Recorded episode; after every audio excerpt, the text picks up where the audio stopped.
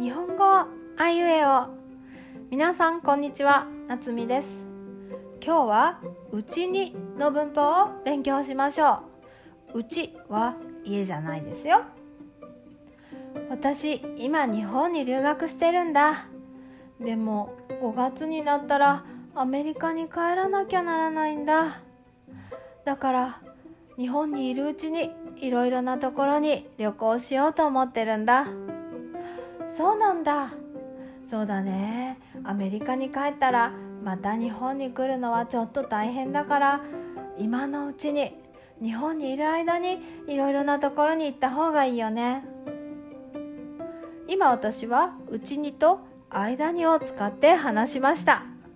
留学には終わりが来ますね。留学が終わったら自分の国に帰らなければなりません。状況が変わってしまうんです。今の状況の時に何をしたいですか？という話をする時にうちにを使うことができます。間にも同じなんですね。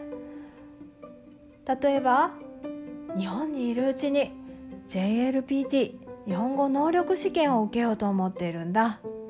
日本語がたくさん話せるうちに受けた方がいいと思うんだ。日本語を忘れないうちに試験を受けた方がいいと思うんだ。これは全部言うことができます。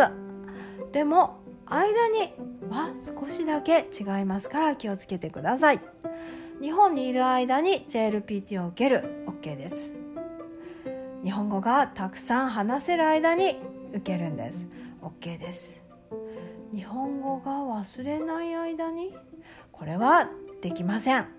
忘れないこのネガティブな表現ですね、えー、は間にと一緒に使うことはできないんです。これは気をつけてください、あ、天気が悪くなってきたね。雨が降らないうちに早く帰った方が良さそうだよ。そうだね。雨が降る前に帰った方がいいね。天気がいい間に帰った方がいいね。わかりますか？Thank you.